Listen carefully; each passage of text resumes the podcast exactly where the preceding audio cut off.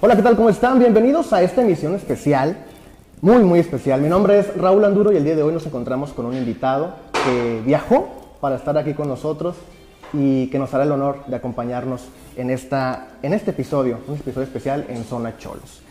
Eh, él es mexicano, 42 años, director técnico, multicampeón y hoy, hoy nos acompaña. Benjamín Mora. Aplausos por favor para Benjamín Mora. Aplausos para mí. Benjamín, ¿cómo estás? Muy bien, Raúl, muchas gracias. Aquí estamos contentos de estar eh, acompañándote en la entrevista y sobre todo estar en Tijuana, eh, que hace mucho tiempo que no venía, eh, viendo a la familia, pasando estos tiempos de, eh, decembrinos y, y- y, bueno, eh, disfrutando un poquito del- de la paz. Correcto. No, a ti gracias por la invitación, por aceptar la invitación. Y será una entrevista, será una charla. Vamos a platicar de fútbol, de tu familia, de tus inicios. Tal vez un poco tedioso, tal vez es lo que siempre hablas. Pero de eso vamos a hablar, ¿no? ¿Qué te parece si vamos primero entonces por el principio? Naces en Ciudad de México, ¿es correcto Sí, esto? nazco en Ciudad de México. Tu padre promotor de lucha libre. Sí, Tu madre jugadora de voleibol, Sí. seleccionada nacional. correcto. ¿Cómo fue tu infancia? Maravillosa, maravillosa. Yo siempre digo, eh, ahora que mis padres ya, ya no están, eh, ambos fallecieron, eh, yo los recuerdo con, con- mucha alegría y con mucha felicidad. Toda mi infancia, si bien tuvimos de todo, eh, fuimos nómadas, ¿no? Mi papá nos llevó para todos lados porque hacía giras de lucha libre y, giras de funciones de boxeo y eventos especiales, teatro, eh, llevó artistas en su momento y iba por toda la República, ¿no? Entonces, donde se establecía, nos llevaba, ¿no? Yo estuve aproximadamente hasta mis años de preparatoria, estuve en 13, 14 escuelas diferentes y nunca tuve amigos eh, de mucho tiempo, pero tuve muchos conocidos, muchos grupos de conocidos en diferentes ciudades, que hoy en día, ya de, de adulto, los frecuento con, con mucho cariño. Y, este, y eso me dio como que la apertura para poder estarme moviendo de lugares y de culturas eh, y de, de hábitos, de maneras diferentes en cada lugar a donde iba. ¿no? Tú sabes que México es muy grande como territorio, entonces del norte a sur hay mucha diferencia en muchas cosas. ¿no? Entonces me adaptaba muchísimo, fui muy adaptativo en ese sentido, mi papá, mi papá. Y, y de ahí pues mi mamá me, me- me heredó el, el- el tema de la competitividad en, la cuestión del deporte. ¿no? Eh, siempre me metió desde que yo recuerdo, estoy compitiendo en deporte, de que si no era taekwondo era natación, y si no era natación era béisbol en San Diego, y si no era béisbol era este, tenis, y si no era competía a nivel nacional en tenis, muchos, eh, muchos eh, torneos importantes. Y después de ahí pues me dediqué al fútbol, que era lo que más me gustaba. No, no tuve influencia del fútbol de nadie de mi familia, nadie fue futbolista ni, ni nada. Tuve un tío que jugó fútbol, pero lejano. Eh, pero en realidad pues el fútbol me nace por, pues, no sé, porque me gustaba mucho y ahí me dedico al- al- a lo que es el fútbol.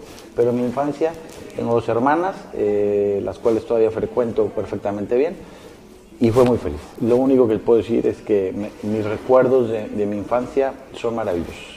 Correcto. ¿Nunca te dio por la lucha libre, por meterte en eso? Sí, sí, cómo no. Pues básicamente yo crecí en los vestidores de lucha. Yo, cuando mi papá se establece aquí en el 83, yo tenía apenas cuatro años, ¿no? Y yo recorrí el auditorio municipal de, arriba para abajo y de Arena Tijuana. Eh, estaba en los vestidores con todos los este, eh, íconos de la lucha libre de Tijuana, ¿no? O sea, en ese entonces, pues fue Misterio, el, el tío, ¿no? Eh, eh, y bueno, todos los, los luchadores que vinieron aquí a hacer época, ¿no? Después de ahí, este, pues básicamente nunca como luchador, es decir, nunca, nunca quise ser un luchador. Sí me atraía mucho la mística esa de, de la máscara y la incógnita y todo esto de, de verlos eh, destaparse en el vestidor y, y yo me sorprendía mucho, pero nunca, como siempre estuve del lado del promotor, siempre estuve del lado del que les pagaba, siempre del lado del que organizaba, pues nunca me nació por, por, por ser luchador, evidentemente. Evidentemente me, me subí, ¿eh? me, me subí, entrené, entrené con Rey Misterio atrás del auditorio, en el gimnasio que hay atrás del auditorio. Ahí entrené bastante mesecitos con, con él. Aprendí lo básico, pero pues no, la verdad es que no era lo mío. No era lo mío y me dediqué a ayudar a mi papá en muchos sentidos. Eh, promoví lucha libre yo también, de joven, cuando necesitaba dinero para salir a, a- a divertirme los fines de semana, pues me ponía a trabajar con mi papá muchísimo y, y de ahí aprendí lo que era el negocio. ¿no? Eh, tuvimos muchas experiencias en ese sentido, pero, pero sí, eh, la lucha libre forma parte muy importante de mi vida. ¿A qué equipo de fútbol le ibas de pequeño? Ay, bueno, pues básicamente, como no tuve una influencia de mi padre o de mi abuelo de un fanatismo a un equipo, yo aprendí a irle al equipo que yo representaba. En ese momento jugaba yo en las Fuerzas Básicas del Puebla y me encantaba, vivía mucho en Puebla evidentemente, y me encantaba la franja, de la franja, te estoy hablando del 92, 91, Ok. 90 cuando fue el, el, campeón, el campeonísimo, El campeonísimo. De, de Manolo Lapuente, Claro. ¿no? Y ahí la franja era una maravilla, me encantaba, yo jugaba ahí en las fuerzas básicas y luego me fui a Necaxa.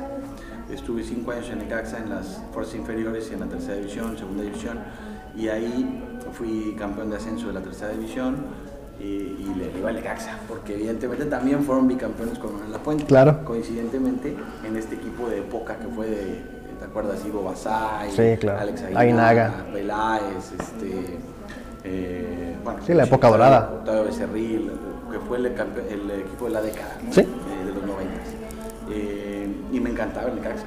Y después se movió, se fue a Aguascalientes, ya no me identificaba tanto con el equipo y yo me moví de- y estuve saltando de equipo en equipo, Nacional Tijuana, Lobos WAP, Chivas Tijuana, eh, etcétera, etcétera, ¿no?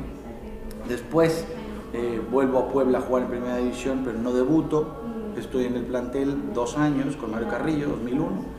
No logro debutar, eh, voy a dos pretemporadas, pero pues evidentemente no era, era, era, era malo entre los buenos Ok. y bueno entre los malos. Entonces, Perfecto. este, pues no, no se me dio realmente eh, por muchos motivos, pero de irle a un equipo, pues yo creo que te podría decir el Puebla representa algo importante para mí y el Necaxa también, ¿no? Ok. Y después de ahí me gustan filosofías de clubes, me gusta cómo trabajan algunos clubes desde su eh, integridad en la cuestión deportiva. Sin embargo, ya lo veo como más de análisis de entrenador, ¿no? Sí. Entonces, no es mucho fanatismo, no soy muy fanático de algún equipo. Le voy al Real Madrid, eso sí. Ok, de siempre. Pues por Hugo. Por Hugo. Sánchez representó para nosotros los mexicanos en esa época una maravilla de ver al mejor eh, futbolista de la historia de México eh, ganar cinco pichichis y, y- y hacer tantos goles tan bonitos ¿no? en un equipo tan difícil. Sí. Entonces, para mí Hugo representa el mejor jugador de la historia de México y evidentemente portaba la del Real Madrid y me le iba al Real Madrid. Y Claro. me gusta mucho. Súper bien. Nunca quedó esa ese tema con Mario Carrillo cuando te lo has encontrado después de no me debutaste, Mario. ¿Qué pasó contigo? Mario Carrillo. Mario Carrillo es un personaje muy importante en mi vida. Eh, es un amigo. Yo acabo de, de estar con él hace dos años justamente que, vine, fui a México a una entrevista en ESPN y estuve en un programa donde él estaba eh, y me entrevistó, bueno, eh, estuvimos ahí en la mesa, ¿no? Y después nos fuimos a comer y hablamos de muchas cosas y, y obviamente sí, él me dice que, pues que no era tan bueno, ¿no? Y yo le digo, pues sí, pero éramos amigos, debiste haber debutado. Nunca se dio, nunca se dio. Él hizo el intento por ayudarme en, en- en la cuestión del fútbol desde, desde entrenador futbolista, pero yo también tuve muchos, eh, pues no era muy disciplinado en muchas cosas, tuve distracciones en, en muchos sentidos y me volví profesional ahora que soy entrenador, me volví muchísimo más serio y mucho más profesional, como que la revancha de no haber llegado de futbolista, me dije ahora sí de entrenador tengo que ser el mejor, ¿no? Eh, y he platicado mucho, pero me dejó mucho en la cuestión táctica, en la cuestión estratégica, en la cuestión de manejo de, de las circunstancias como conductor, como, como director técnico. Ahí sí me dejó mucho Mario Carrillo en su momento, porque es un gran estratega. Claro. Al final no he tenido oportunidad de dirigir ya eh, por diferentes motivos, pero, pero, pero sí me dejó mucho. Justamente a eso iba. ¿Quién consideras que es uno de tus estandartes en la dirección técnica? ¿no? Es- leímos por ahí que estuviste con Carlos de los Cobos, con Wilson Graniolati, eh, desde Tijuana cuando estabas en 2008, luego en Atlante. ¿Quién dirías que, que es parte de, de tu imagen a seguir como director técnico? ¿De qué escuela es Benjamín Moro? Sí, no, no tengo una escuela definida. En realidad, eh, creo que mi escuela es eh, cambiante. ¿no? Mi, mi, manera de, de, ejecutar mi rol como entrenador es muy eh, muta. ¿no? Es, es, es camaleónica, porque nosotros los entrenadores tenemos que adaptarnos a, las, a, lo que tenemos y al club en donde estamos y al contexto en donde estamos. No podemos ir con una sola bandera a todos lados porque no nos va a funcionar. Entonces, yo como, como los maestros de la dirección técnica eh, que me han eh, generado una motivación, te podría decir que Javier Aguirre me parece un ejemplo a seguir en toda su carrera como entrenador en México como en el extranjero. Eh, ha sido yo creo que el estandarte más importante mexicano que, que nos ha representado en la dirección técnica y lo valoro mucho y lo admiro mucho por todo lo que, lo que ha dirigido. Después te podría decir que Manuel Lapuente, Manuel Lapuente también tiene una relación cercana con él y su familia y él me enseñó mucho el tema del liderazgo, el tema de, de del ser ganador, de la competitividad. Eh, si bien probablemente no es un genio táctico, eh, porque nunca lo mostró en sus equipos, era, era muy inteligente para el manejo del grupo y para leer los partidos y para poder contrarrestar en el momento de los partidos y cómo ajustar los momentos y eso para mí me, parecía maravilloso. Y él me dijo una vez eh, que era muy importante que yo entendiera que para ser un buen entrenador tenía yo que provocar y generar la intuición, la intuición en todos los sentidos. Ser intuitivo para lograr entender cómo venían los partidos, cuándo hacer un cambio, cómo hacer un cambio, cómo está este jugador, cómo está el otro jugador. Tratar de leer en adelantado las circunstancias. Entonces, para mí la intuición es una capacidad que se desarrolla. Claro. No, es, es, la tenemos, pero se desarrolla. Hay gente que no puede desarrollar la intuición, pero si la trabajas, con la prueba y el error, con las, eh, eh, los escenarios que puedes poner para ver qué pasó después y eres lo suficientemente atento para hacerlo, entonces empiezas a generar esa intuición y a ir adelante en, segundos de los demás y eso te da muchísimas ventajas. Eso me lo enseñó Manuel Lapuente, evidentemente lo tengo muy clarito. Y pues Mario, Mario en el sentido táctico, de, de cuando ganó el campeonato con América, estuve muy cerca de él. Eh, estuve en el hotel de concentración yo viendo cómo, cómo eh, eh, planteaba la intención de, del América, cómo, cómo, movía el Piojo López a, a Clever Boas en ese momento, a, jugadores tan importantes como Temo Blanco en ese momento, Castillo, que estaba también, Hugo Castillo. Y la verdad es que era maravilloso escucharlo, ¿no?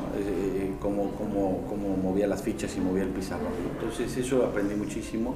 Y fuera de ahí, pues mis modelos a seguir evidentemente son en, la elite, ¿no?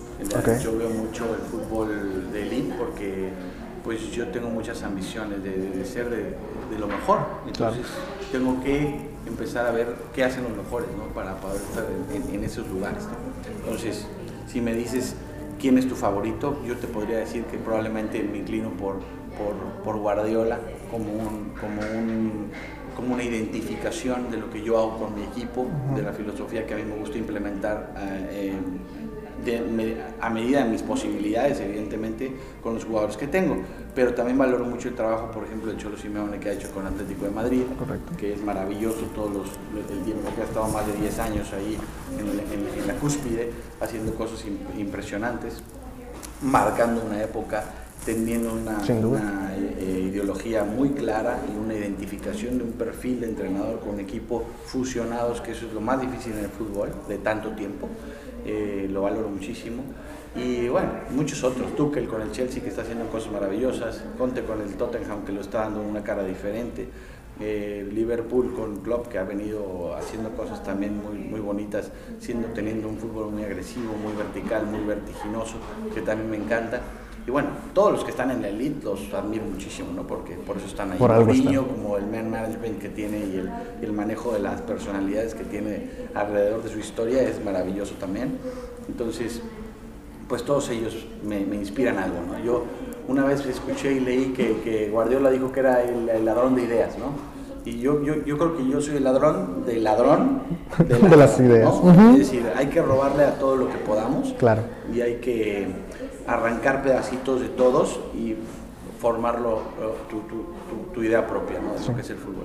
Y eh, termina siendo original, ¿no? Porque al Sí, final auténtico. cuentas- Sí, Auténtico y original. Eso es lo que más me, me llama la atención, tener ser genuino, Ser genuino. y tener autenticidad. Ahora mencionaste la intuición como una de las características que desarrollas. Y estábamos ahí, hicimos la investigación, hicimos la tarea. Sí. Vimos que eres cáncer. Sí. Y vimos que crees en ese tipo de cosas, Sí, que sí. eres, eh, pues, básicamente creyente de, de todo lo, lo que es la astrología y lo que Sí, ese sí. tipo de cosas. Y una de las características de los cánceres es que son intuitivos. ¿no? Sí, no sé, no sé qué viene primero, si, si soy intuitivo por ser cáncer o eh, por ser cáncer fui intuitivo, Fuiste ¿no? intuitivo. No lo sé. Puede ser, por ahí va el asunto. Ahora, llegas al ENDIT en Tijuana a estudiar la carrera de director técnico, la que promueve la Federación Mexicana de Fútbol.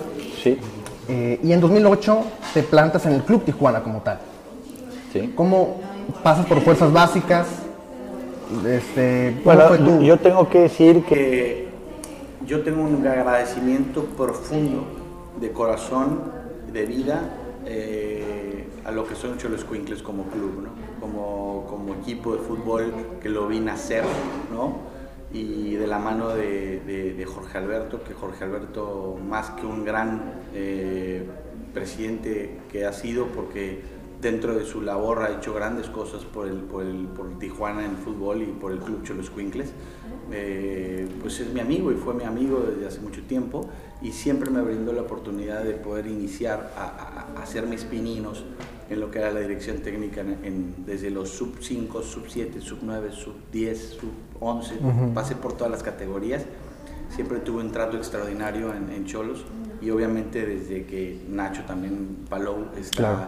como director deportivo, ellos dos me brindaron siempre el apoyo incondicional. ¿no? Y muchas otras personalidades que están ahorita todavía, Ignacio Rubalcaba, eh, Roberto Cornejo, este, Jerónimo, muchísimas muchísimas, Alejandro Serrano en su momento, mucha gente me ayudó a crecer y yo le tengo un profundo, profundo agradecimiento a Jorge y a, los cholos eh, en ese sentido. Llegué ahí, me dieron la oportunidad, eh, me prepararon, ¿no? hice la, carrera del ENDIT ahí en el, colegio eh, alemán, en, que era la sede de, de- del- ENDIT. Y terminamos la carrera y, cursamos casi pues dos años y medio más o menos de, de- de- de curso, eh, gracias a, al ENDIT. De hecho, eh, ellos me pagaron la carrera. ¿sí? Fui becado por ellos, que eso también se los agradezco en el alma. Y, y nada, pues mi alma mater, ¿no? El Cholos Quincles es, es básicamente el- mi casa, ¿no? Y siempre la voy a querer y la voy a respetar y me va a gustar ver a Cholos en una buena posición. ¿Cómo se da tu salida de la institución como tal? lo que pasa es que yo estaba buscando dirigir, yo quería dirigir. eh, ya en alguna otra oportunidad que, que me, que me desafiara un poco más. ¿no? Siempre yo fui buscador, Ok. eh, eh, eh, hacedor, eh, generador de mis propias posibilidades. Y a mí siempre me ha costado mucho trabajo la paciencia y esperar mi momento y, y- y- y déjaselo al destino, ¿no? O sea, yo creo que el destino es lo que pasa cuando tú no haces nada por cambiarlo. Ok. ¿no? Si no haces nada por cambiar nada, bueno, pues te pasa lo que te tiene que pasar y eso es el destino. Pero si vas por la vida tratando de ajustar situaciones para que tú puedas mover tu propio carro a donde tú quieras ir, creo que te enfrentas con dificultades porque de repente pues tienes que, tienes que chocar con personas o tienes que chocar con situaciones para pasar esos baches para que vayas a donde quieres ir. Claro. Entonces, yo sí, de repente, a lo mejor en Cholos, pues no tenía yo la oportunidad de dirigir eh, o tener otras oportunidades de mayor importancia. Claro. Y entonces yo decidí buscar una posibilidad. Ahí es donde Carlos de los Cobos me invita a ser su auxiliar a los Gallos Blancos de Querétaro en Querétaro. 2012. Ese año fue el primer año donde la Copa MX se realiza Correcto. y no era la obligación del técnico ir a dirigir la Copa MX. Entonces a mí Carlos me manda a dirigir los partidos de la Copa MX. Ahí yo creo que fue la comprobación de que yo me tenía que dedicar a esto, de que yo había nacido para dirigir y para ser un conductor de un, equipo. Sin embargo, en ese momento era auxiliar y tenía que fungir mi, rol como auxiliar y asistente. Eh, tenía mucha hambre, muchas ansias por querer eh, generar esa posibilidad me fue muy bien, fuimos a jugar a Querétaro, digo, a, a Ciudad Victoria con Correcaminos contra el Chelis, que le ganamos, eh, por cierto. Eh, después fuimos a Veracruz, ganamos 3 a 0, nos fue muy bien y tuve una identificación con los chavos que, que compitieron en la Copa MX, digamos con el segundo equipo del Querétaro, que íbamos a competir en la Copa MX porque estábamos en problema de descenso en la liga. Sí. Entonces Carlos se quería quedar con el equipo de la liga para trabajar un poco mejor, para poder sacar puntos en la liga. Y yo me dediqué a la Copa, ¿no? Gracias a Carlos de los Cobos que me dio esa oportunidad y ahí fue donde yo destapé. Ahí fue donde destapé y, y dije, esto, esto, Es lo esto es lo que quiero hacer y ahora voy con todo, ¿no? Pero, pero sí, definitivamente tuve que salir. Hay veces que pues uno no es profeta en su tierra, ¿no? O sea, a veces tienes que salir y romper esa barrera para desafiarte y demostrarte que puedes hacerlo en otro lado, ¿no?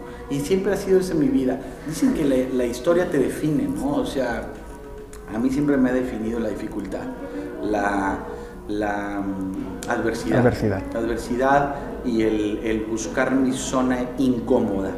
A mí, yo me siento más cómodo estando incómodo que en mi zona de confort. A mí me gusta buscar el problema para poder solucionarlo, para poder crecer. Porque sin ese, sin ese desafío sin, no se estira, ¿sabes? No se estira. Es como, mm, no se estira tu capacidad hasta que, hasta que te ves obligado a forzar a estirarla tu capacidad. Y ahí es donde das el salto de calidad y donde puede ser la diferencia. Por eso yo siempre digo que la competición no es contra ningún otro técnico, ni contra ningún, ni contra alguien de ser mejor que alguien más. Es, es simplemente estirarte a ti mismo, ¿no? Para poder ser mejor, ¿no? Y nunca estar en estado de confort. Por eso salgo de Cholos. Y, y, y bueno, ya lo demás, bueno, viene, viene todo, todo el futuro que, que después me, me, me, me vino. Sí. Vas a Querétaro, sales de Querétaro, vas a Atlante. Sí, pues mis inicios no fueron muy buenos porque en Querétaro de- de- se- estábamos en un equipo que estaba para descender, ¿no? Entonces, a la fecha 8, a Carlos lo, lo echan y pues me voy con él, ¿no? Entonces me quedo sin chamba, me quedo sin chamba 10 meses. Ok. Que no es fácil. Una situación súper difícil porque yo había dejado una estabilidad de alguna manera eh, de un trabajo con cholos constante por un riesgo, ¿no? De ir a asistir a un entrenador de primera división que tenía riesgo de ser echado o ser corrido en cualquier momento. A la fecha 8 lo echan, nos, nos, eh, nos vamos y me quedo 10 meses sin trabajo. Ahí eh, viene afortunadamente, yo conozco a Wilson Granelati aquí en, en Cholos Cholos. cuando lo dirige en Liga de Ascenso y su hijo Wilson estaba conmigo en la división, en la cuarta división. Entonces por eso tengo ese vínculo con Wilson. Desde entonces hago un vínculo con él, nos íbamos a comer acá y a tomar unas cervezas súper eh, amable Sí. eh, en su plática de fútbol para platicar también de su hijo y ahí al mismo tiempo él, platicábamos de fútbol, ¿no? Y coincide que le dan el equipo Atlante y me llama. Ok. Me llama, me suena mi teléfono y me dice, Benja, quiero que me ayudes. Vente a Atlante conmigo porque tenemos que rescatar a este equipo del descenso. Y dije, no, otra vez. Otra vez. A- a- a- con, con problemas de descenso. Sí. Sucede eso, ¿no? Sí. Llegamos allá, fecha 8, Igual. igual, lo echan y ahí me vuelvo a quedar sin trabajo. Yo ya estaba eh, recién casado, Ok. ya tenía otras responsabilidades mayores y mi tiempo se estaba terminando. Según yo, mi tiempo en el fútbol como entrenador se Ya. estaba terminando porque no tenía oportunidades, pues, siguió empezando. ¿verdad? Claro. Después de ¿Qué edad tenías? no, hombre, tenía 32. 32 años. 2012 tenía 32 años, 2013 33 años, ¿no? Y después de ahí le- vuelvo con, con Chols y hablo con, con Jorge y con Nacho y les digo, ¿saben que quiero una estabilidad? Porque me, me acabo de casar y la verdad es que esto de andar de auxiliar de, de los entrenadores No está. no me está, ya descendidos equipos, ahora, ¿qué voy a hacer? Y bueno, lo que sucedió fue que me dijo, bueno, vete a Dorados, a estructurar todo lo que son las fuerzas básicas, ¿no? Reestructurar porque estaba descompuesto, cuando agarran dorados y todo, voy, eh, armo todo lo que son las fuerzas básicas, toda la estructura de- del fútbol base, hago la sub 15, la sub 13, la sub 17, la sub 20, todo, la tercera división, hago las visorías para la escuelita, generamos el, el, el CID, que era el Centro de Iniciación Dorado, este, le, damos, le damos color, le damos este, eh, visorías, de, de todo hicimos Sí. allá. Estuve un año ahí Y al año me hablan unos directivos de Tapachula, Ujú. de Tuxtla, para ofrecer un equipo de segunda división profesional, que eran los guerreros de Chiapas. de Chiapas. Y yo, que tenía muchas ganas de dirigir, ¿verdad? Pues me brilló el ojo Vámonos. eh, y tuve que decirle a Nacho y a Jorge que me tenía que ir ¿no? a, a dirigir este equipo de segunda división. Me va muy bien, llego a semifinales de ascenso con, con- contra los Tecos de Guadalajara, que me eliminan en Guadalajara, y después de ahí venden la franquicia. Venden la franquicia, me vuelvo a quedar sin trabajo. Eh, pasan unos meses y me hablan y me dicen, oye Benja, estamos buscando técnico porque vamos a agarrar una franquicia de Liga de Ascenso. En Tapachula, que se va a llamar Cafetaleros. Cafetaleros. Y les dije, pues, Carlos de los Cobos, que yo ya había estado con él en Querétaro, que había tenido un recorrido en la selección de El Salvador, que había tenido un recorrido de haber dirigido a América, Celaya, Irapuato, a, a- a muchos Claro. equipos y tenía Bagaje. un bagaje importante para un equipo de ascenso que pudiera ser importante, ¿no? Eh, les gustó, lo entrevistaron y de ahí pues me voy de auxiliar otra vez de Carlos de los Cobos En en Cafetaleros. Cafetaleros. Pues para nuestra mala suerte, eh, otra vez a la fecha 10 nos va muy mal y lo vuelven a echar. Pero en esta ocasión me dicen los dueños que quieren que me quede a dirigir el equipo mientras encontraban un técnico. Sí, un interinato. bueno, un interinato. Y pues me tuve que quedar eh, eh, porque pues mi deseo por dirigir seguía latente. Y de ahí pues llega Gabriel Caballero. A la- Ujú. Al tercer partido llega Gabriel Caballero, me quedo con Gabriel Caballero, termino el año y Gabriel me dice que, que, bueno, que va a prescindir de mis servicios porque va a llevar a su gente que él conocía de Pachuca y gente que tenía de más confianza. Y bueno, pues me voy. Me vuelvo a quedar sin trabajo, ¿no? Y me llega la llamada, y me llega la llamada de, de Malasia. ¿De quién? De Martín Prest. Martín Prest es el autor eh, eh, Intelectual. pues material, De todo. intelectual y material de haberme invitado a Malasia. Él es un agente intermediario de jugadores de fútbol argentino que vivía en España, que tuvo relación con el príncipe porque llevó a algunos jugadores para allá Correcto. y después se juntó con el príncipe para ir a trabajar de la mano con él. Él me quiso ofrecer jugadores cuando yo estaba en el. Querétaro. Ok, ok, ok. Entonces, de ahí lo conoces. De ahí lo conozco. Me lo presenta eh, su esposa Adriana. Me dice, oye, mira, mi esposo es agente, necesita unos jugadores que los puedan ver. Pues le dije, yo soy auxiliar, no te voy a poder ayudar mucho, pero bueno, los vimos, hicimos una relación, hasta que un día, después de cuatro años de relación vía email, vía WhatsApp, vía todo, teléfono. Pues me dice que hay una oportunidad en el JDT 2, en, el, en el equipo de ascenso de Malasia, y ahí es donde me, me dice, pues tienes un día para decidir si quieres venir a Malasia. Pues yo no tenía trabajo, me, había, me habían corrido de Tapachula, y dije, agarré mi backpack y dije, vamos, Vamos. lo peor que puede pasar, pues es que me regrese, y a seguir picando piedra. Y pasó lo mejor que pudiera pasar, ¿no? Mi, mi, mi catapulta deportiva como entrenador ¿Quién iba a pensar? Yo jamás lo hubiera imaginado que iba a estar trabajando para un príncipe en Malasia, un país que en mi vida lo hacía yo en mi, en mi destino, Ujú. que mi hija hubiera nacido en Malasia, en Johor, donde, en el estado donde estoy. Son malayas ya. Una de ellas es, este, no, bueno, es estadounidense, pero nació allá, no les dan la nacionalidad. Ok. Y este y maravillado, ¿no? Con esta experiencia, con esta eh, vida que me ha tocado los últimos seis años tan, tan maravillosa, llena de, de- de alegría y de dicha y éxito deportivo. Esa es mi corta historia. Tu corta, cortísima historia. Nada más para que se den una idea, ¿no? Llegas en el año 2015 entonces a Malasia, ¿es correcto esto? Al 2. Noviembre de 2015. a- al Johor 2. Sí. A la, ¿Se puede decir que es una filial? Es la filial, es en la liga, es la liga de ascenso. Correcto.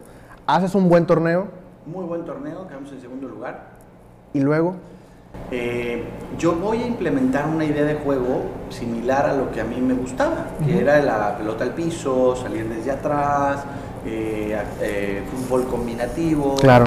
ataques posicionales, recuperación tras pérdida, salidas de meta desde atrás, triangulaciones, rotaciones posicionales, algo que no se veía en Malasia. Malasia era pelota larga, al 9, el 9 la aguantaba, descargaba, iban para los centro, fútbol inglés de hace 15, 20 años.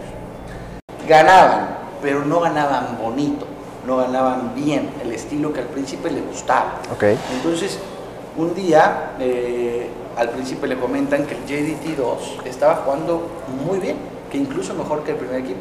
Ok. Entonces él abre los ojos y dice, pues vamos a ver, ¿no? ¿Cómo está el equipo? ¿Qué está haciendo? ¿Qué está haciendo? Me ponen a, a revisar mi, mi- mi trabajo, mis entrenamientos, mis partidos.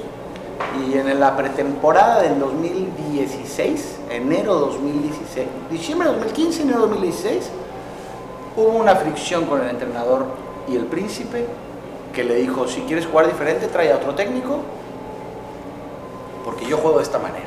Ok. Y entonces le dijo, ok, perfecto. Bye. Bye, Benjamín, vas al primer equipo. Y yo sorprendido de un día para otro. Yo jugaba la, copa, la Supercopa el viernes y a mí me, me comunican el miércoles. Ok.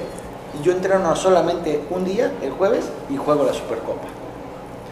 La perdemos en penales. Tiempo agregado, penales, uno de nuestros jugadores falla y perdemos la, la Supercopa. Y de ahí, pues arranco la historia con, con el Johor 1 desde el 2017.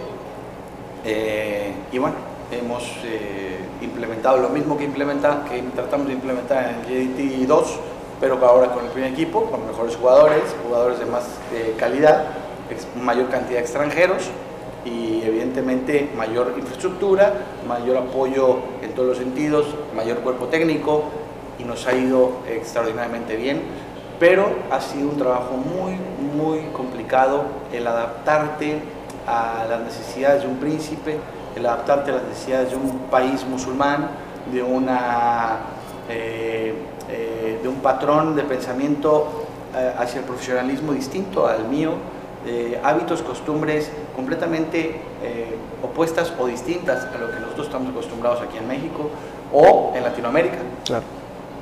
Y, y evidentemente pues ha sido eso lo más complicado, ¿no? Tratar de sostener el equipo en la exigencia y en la demanda que, que el príncipe quiere, que es ganar todos los partidos y ganar todas las copas. Hemos ganado la mayoría, pero, pero bueno, eh, ese ha sido el camino allá. ¿Cómo fue la adaptación? ¿Llegaste el idioma, la comida, la gente, los jugadores? Pues como te digo, yo había sido un niño muy eh, Nómada. y nómada. eh, tantas escuelas, tantas casas, tantos barrios, tantos grupos de amigos, que no se me hizo tan complicado el Ok. llegar a adaptarme al lugar. Luego también eh, se me hizo complicado el yo adaptarme a, a las costumbres de, la, de los rezos, de, de los hábitos, de la comida, de todo eso, pues fue un poco difícil, pero en realidad nos costó probablemente los primeros seis meses, ocho meses de, de encajar y después ya fuimos eh, viento en popa. El fútbol, ¿cuántos extranjeros se permiten en la Liga de Malasia? Son cinco por equipo, Cinco por equipo. tres extranjeros foráneos, es decir, de otra parte del mundo, un asiático, que es de todo Asia, de cualquier país de Asia, y un asiático, que es del sureste de Asia. Ok. que sería lo que es Camboya, Vietnam, Laos, Myanmar, Tailandia, Indonesia, Filipinas, Malasia, Singapur, Correcto. Brunei. Esos países se consideran ASEAN. Y esa cuota de, de- de jugador ASEAN tenemos una. Tenemos un Asia, que se ya incluye todos los Todos países asiáticos y tres foráneos de cualquier parte del mundo. Entonces, eh, y tenemos también naturalizados. Tenemos un canadiense que es naturalizado malayo por su abuela, tenemos un español que también por su abuela es naturalizado malayo, tenemos un eh, eh, australiano que también es naturalizado malayo por su abuelo, Ok. Tenemos otro australiano que es naturalizado malayo por su esposa que nació en Malasia. Y así, entonces básicamente tenemos aproximadamente 10 jugadores extranjeros y o y naturalizados eh, que, que- que participan en nuestro, en nuestro plantel y los demás son eh, locales. Locales. Eh, justamente en en el equipo donde diriges, en el JDT, hubo un jugador de ahí que vino a Tijuana a jugar, un delantero, en 2016, por ahí, 2017, Amigo mío, el gato. el gato Lucero, Sí. que la gente lo conocerá, que está jugando en Vélez, si no me equivoco ahorita. Sí. Eh, hablaron de Tijuana, habló contigo de Tijuana con la propuesta que le llegó, eran amigos en aquel entonces. Él estaba, él jugó en el 2016, cuando estaba el técnico que yo te comento. Mario Gómez. Yo estaba en el segundo equipo. Hicimos muy buena relación allá. Eh, desde que él llegó, eh, tuvimos una muy buena relación en asados, en reuniones, eh, pláticas de fútbol, porque yo no era su entrenador, yo era entrenador Claro. del 2. Entonces, pues de alguna manera el vínculo fue mejor, ¿no? Sí. Eh, de ahí, pues obviamente se mostró como un gran ser humano, una gran persona, muy abierto, muy humilde. Y después no tuvo nada que ver que yo haya sido de Tijuana o, o absolutamente nada, porque yo, yo subo al primer equipo y él se va a Tijuana. Se va. ¿no? Me parece que fue algún, alguna situación con el promotor de, de, de- de allá de, de mi equipo y de, y de, Juan Mar- eh, y de Martín, eh, Lucero. Arreglaron y, y lo prestaron a Tijuana Sí. pero seguía siendo el mejor. Y después de ahí, bueno, ya hizo su carrera Martín, estuvo un tiempo acá, cuando vine de vacaciones lo vi acá, justo aquí cenamos acá, acá Ok. abajo. Y después de ahí, este, bueno, visité en su departamento y todo, después se fue a, a Defensa y Justicia, estuvo en Defensa y Justicia, luego fue a Vélez. Correcto. Este, y nada, es un extraordinario delantero, ahorita le está yendo muy bien, Sí. y una extraordinaria persona. Pero nunca habló contigo de, me llegó esta propuesta de Tijuana, No. conoces Tijuana, de allá eres. Cuando él ya llegó acá, Ya hablaron. ya hablamos, Ok. pero nunca antes. Ok. Eh, cuando habló, cuando llegó acá hablamos y ya le platiqué los pros y los contras, que hay mucho más pros que contras, ¿verdad? Pero, pero bueno, le di un poquito el mapa. Ok. Juanense. correcto. Eh, tienes cuatro títulos de liga, ¿es correcto esto? Sí, Tres supercopas, una copa, cuatro participaciones en la Champions League de Asia. correcto. Viene una más el siguiente año. Sí. ¿Qué falta de Benjamín Mora en Malasia? ¿Qué, ¿Cuál es el hambre que tiene Benjamín Mora todavía en el Johor? Eh, la Champions League. La Champions Yo League. creo que este 2022 vamos a enfocarnos en eh, que el objetivo sea pasar a la siguiente fase de, de- de la fase de grupos, que son los octavos de final. Y ya pasando ahí a los playoffs, cualquier cosa puede suceder. Bien lo, bien vemos en la liguilla cada Mm, cuatro meses sí lo en veremos. nuestro país. Entonces la intención es pasar a los octavos de final de la Champions League. Desde mi punto de vista como entrenador, mi reto personal y evidentemente transmitir ese objetivo para los muchachos. ¿no? Eh, en cuanto a tu pregunta un poquito eh, orillada a, a- a lo mismo que yo siento, como pues, ganas cada vez, ¿no? Y ganas ¿Te acostumbras y a ganar? invicto, hemos ganado el año pasado, este, este, este año perdimos solo un partido de liga. Y se ha hecho un hábito, se ha hecho una costumbre, se ha hecho una cultura, pero a veces también no es positivo ganar tanto, tantas veces de tal manera, porque se pierde un poco el por qué estamos jugando una competición. Estamos compitiendo o, o nada más estamos dominando y que, y que sigue. ¿no? Eh, entonces, yo me he enfocado en potenciar a los muchachos de, de alguna manera en su individualización, eh, pues tanto táctica como técnica, como de profesionalismo, en la cuestión del mindset también, tratado de ayudar a que sean mejores futbolistas. Hemos cambiado sistema, ahora jugamos 3-4-3, jugá- antes jugábamos 4-3-3 con las diferentes variantes, hoy estamos un poquito más eh, en un fútbol vertical, un fútbol más agresivo, un fútbol diferente. eh, y tratando de cambiar para ver si nos puede dar la posibilidad de tener la, for- la fortaleza necesaria para pasar a la, a la- siguiente fase de la Champions League. Eh, ahora el objetivo en la liga ya no es solo ganarla, sino dominar y realmente pasar por encima.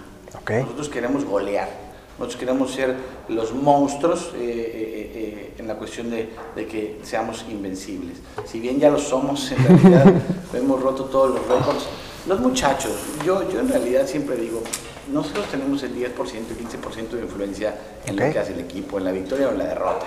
Nos quieren echar la culpa en todas las derrotas, pero en las victorias pues no nos dan los créditos. Correcto. Y, no importa, es parte del rol. Yo asumo el rol, pero sí creo que los muchachos son buenos jugadores. El, el príncipe tiene el poder adquisitivo para tener esta posibilidad de tener buenos jugadores. Así que, no sé, yo deportivamente lo único que me, que me mantiene en Malasia y con el hambre es que en este 2022 quiero pasar a la siguiente ronda de la Champions League y hacer historia de ser el primer equipo. Ya fuimos el primer equipo de Malasia que participa. Ahora ya fuimos el primer equipo de Malasia que gana partidos en la Champions. Y ahora quiero ser el primer equipo que pasa a la siguiente ronda. Y, ir paso a paso, que ese es el reto más grande porque la competición es mucho más poderosa. ¿no? Estás hablando de equipos ya top de, Asia, los japoneses, los coreanos, los, eh, pues los árabes, ¿no? los que ganan, ganan siempre la, Champions de Asia. Y, eso es lo que más trabajo nos va a costar, pero, pero eso, pero, pero pronto tendremos que dar un salto de calidad de liga también. Perfecto. Ahora, ¿cómo es trabajar bajo la presión de que el dueño de tu club, tu jefe directo, es un príncipe ¿Cómo, ¿Cómo, lo manejas? Vimos por ahí que de repente te hablaba en la madrugada y de que vamos a tomarnos una copa, quiero hablar contigo. Sí. ¿Cómo es? Pues él es un amante del fútbol, pero él es un aficionado del deporte. No, evidentemente no es ni entrenador ni nada, pero sabe bastante porque se ha rodeado de mucha gente que sabe de fútbol. Por su propio poder de, de relacionarse, siendo el próximo sultán de, Malasia y siendo hoy en día el príncipe heredero al trono, pues todos quieren estar al lado de él y él puede tener acceso a todos. Entonces, en realidad, pues yo he estado sentado al lado de Figo, al lado de Cristiano Ronaldo, al lado de Beckham, al lado de Ryan Giggs, al lado de todas estas personalidades, Alessandro Nesta, Hernán Crespo, Jorge Méndez. Y el príncipe los recibe en su casa y los recibe y me invita a mí y yo estoy escuchando y estoy compartiendo todo eso. Y para mí es, eh, música para mis oídos, todo lo que escucho, ¿no? Pero para el príncipe es como esos sus amigos, ¿no? Entonces, él, lo que quiere él es realmente pertenecer al gremio del fútbol, en un, eh, eh, quiere comprar acciones en equipos poderosos, y, y es, es, es general de su ejército, es príncipe heredero y va a ser sultán. Entonces imagínate lo que pide ¿no? al entrenadorcillo este mexicano tijuanense que vino a, Malasia, pues, pues, tienes que ganar. Pues Te guste o no. Y si no ganas, traigo otro.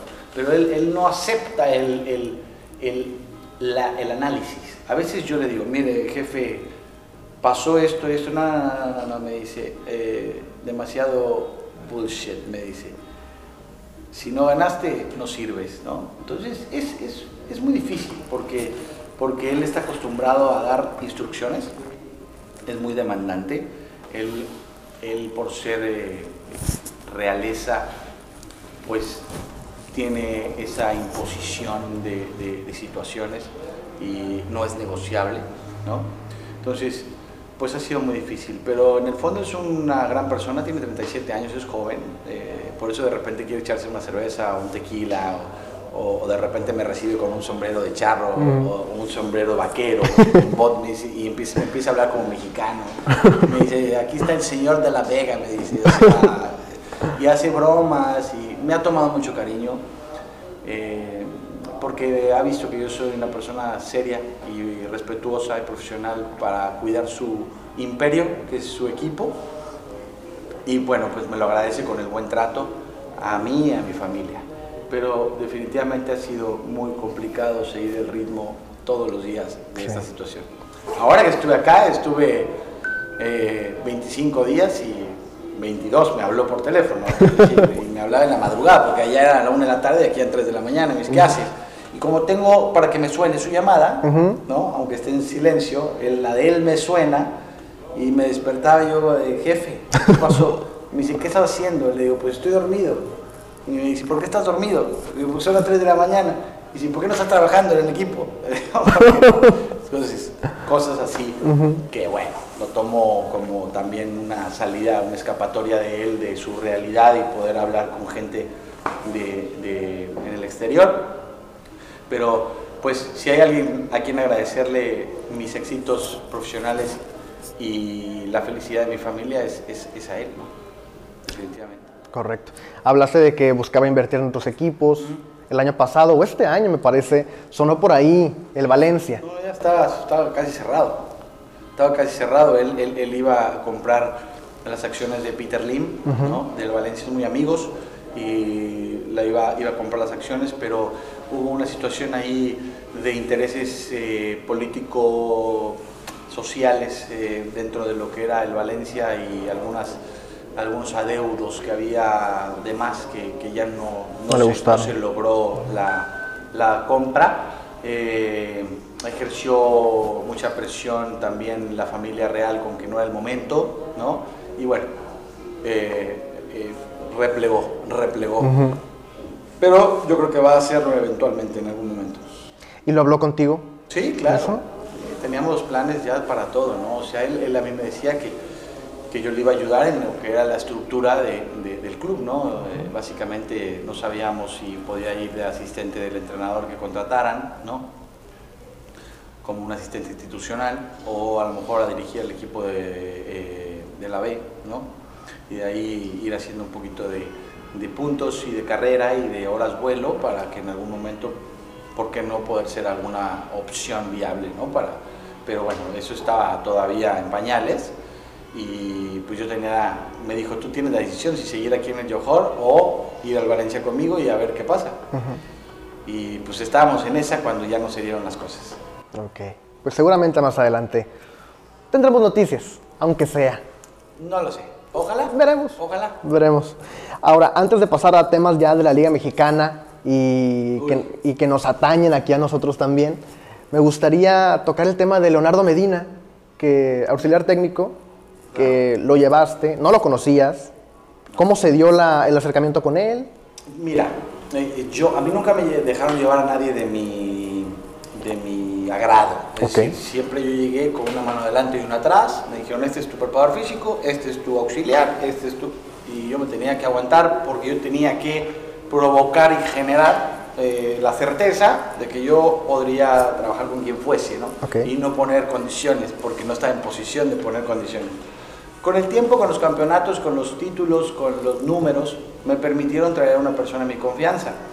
Y yo soy de la idea que no voy a, yo no voy a invitar a mi primo a trabajar conmigo porque es entrenador.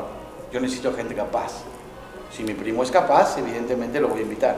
Pero no soy un tipo que, que- que- que esté buscando eh, colocar a gente por mi conveniencia Ok. yo ayudo y apoyo a las personas preparadas, porque a mí me hubiese gustado que así me hubiesen ayudado a mí en algún momento. Entonces yo pregunté en el medio, en el gremio, quién les parecía un auxiliar con experiencia, con preparación y con, y con esta cualidad que yo creo que es la más importante, que es el de eh, el don de gente, eh, eh, eh, que tuviese una buena calidad humana, ¿no? En todos los sentidos, porque para mí eso es, funda- eso es indispensable, yo creo que eso es imprescindible, que pueda yo trabajar con una persona que sea buena persona, ¿no? ¿Por qué? Porque lo, lo- lo veo más que mi esposa, es decir, vivo con él eh, todos los días, horas y horas, y nos vemos y platicamos, y si es una persona que no es muy agradable, tanto a la vista como a las cosas, entonces es difícil, ¿no? Sí. Entonces yo priorizo la calidad humana, ¿no? En ese sentido. Y me hablaron muy bien de Leonardo. Otra vez, volviendo a lo de la intuición, yo hablé con él dos veces, tuve conversaciones por teléfono con él y me generó una muy buena sensibilidad, una muy buena vibra, una muy buena energía y intuí que podía ser la persona indicada y lo invité a trabajar. Y no me equivoqué, maravilloso, me ayuda a infinidad. Él es mi yin yang, ¿no? Yo soy, yo soy muy pasional y soy muy acelerado y de repente soy medio intenso en, en mis cosas y él es el que me, Aterriza. me aterriza, él es el que se lleva todos mis, mis regaños, ¿no? De alguna manera, a veces me dice, no, me dice, quien te aguante, que te aguante tu esposa, me dice, ¿no? Y digo, no, pues ni ella me aguanta, digo, tú eres mi auxiliar y me tienes que aguantar tú. Te veo más a ti. Claro. Este, y, pero bueno, al final, cuando, yo siempre he dicho, y se lo digo a Leonardo Medina y se lo digo a todos, adentro de la cancha yo soy un animal. O sea, yo no, yo no me voy a tocar el corazón para ver si te gusta cómo te hablan. Adentro de la cancha, siempre con respeto, pero soy letal y exigente. Afuera de la cancha nos podemos ir a tomar un vino, una cerveza, y nos podemos súper eh, llevar bien o, o- o- o no, pero no te voy a, a exigir afuera de la cancha, ¿no? Lo que- pero adentro es trabajo y el trabajo no me, ahí no, No es negociable. no es negociable absolutamente nada. Entonces soy demasiado exigente hasta conmigo mismo, ¿no? Y eso es algo que Leonardo ha sabido hacer. Me ha pagado muy bien eh, esta fusión que se dio entre nosotros y pues ya tiene tres años en el club, así que pues le ha ido bastante bien. Sí, sí, sin duda. Les ha ido bastante Sí, bien. Y ahora me llevo a otro, ¿A quién? ahora me llevo a otro, Giancarlo Salazar. Giancarlo Salazar. Giancarlo Salazar eh, estaba ahorita director de Fuerzas Básicas de Venados de, de Mérida Ok. y estuvo dirigiendo la tercera división también de Venados de Mérida, estuvo, dirigió la sub-20 de Chivas, justamente, y fue auxiliar de Michel Leaño en Mérida y Correcto. también en Chivas. Y es un chavo también de 44 años, muy preparado, con licencia UEFA, muy capacitado, muy eh, ubicado en su rol de asistente, que va a ir a hacer eh, una comparsa, una pareja con, Leon- con Leonardo. Medina, para que puedan eh, tener ese equilibrio y una fuerza para también nivelarme en tantas responsabilidades que tengo. Bajarle la carga a Leonardo un poquito. Bajar la carga a Leonardo y a mí, sobre todo. A los dos. Sí, sin duda. Bueno, pues hablamos ya de tu paso en Malasia, que sigue vigente, que renovaste para el siguiente año, Sí. todo el año, Sí. hasta... Ojalá. Sí, seguramente, ¿Verdad? seguramente sí. Y hablamos de tus inicios, ahora hablemos de México. De México, la Liga Mexicana. La pregunta clave es, ¿dirigir en Liga MX? ¿Es probable en algún futuro? ¿Lo ves, lo quieres, lo deseas?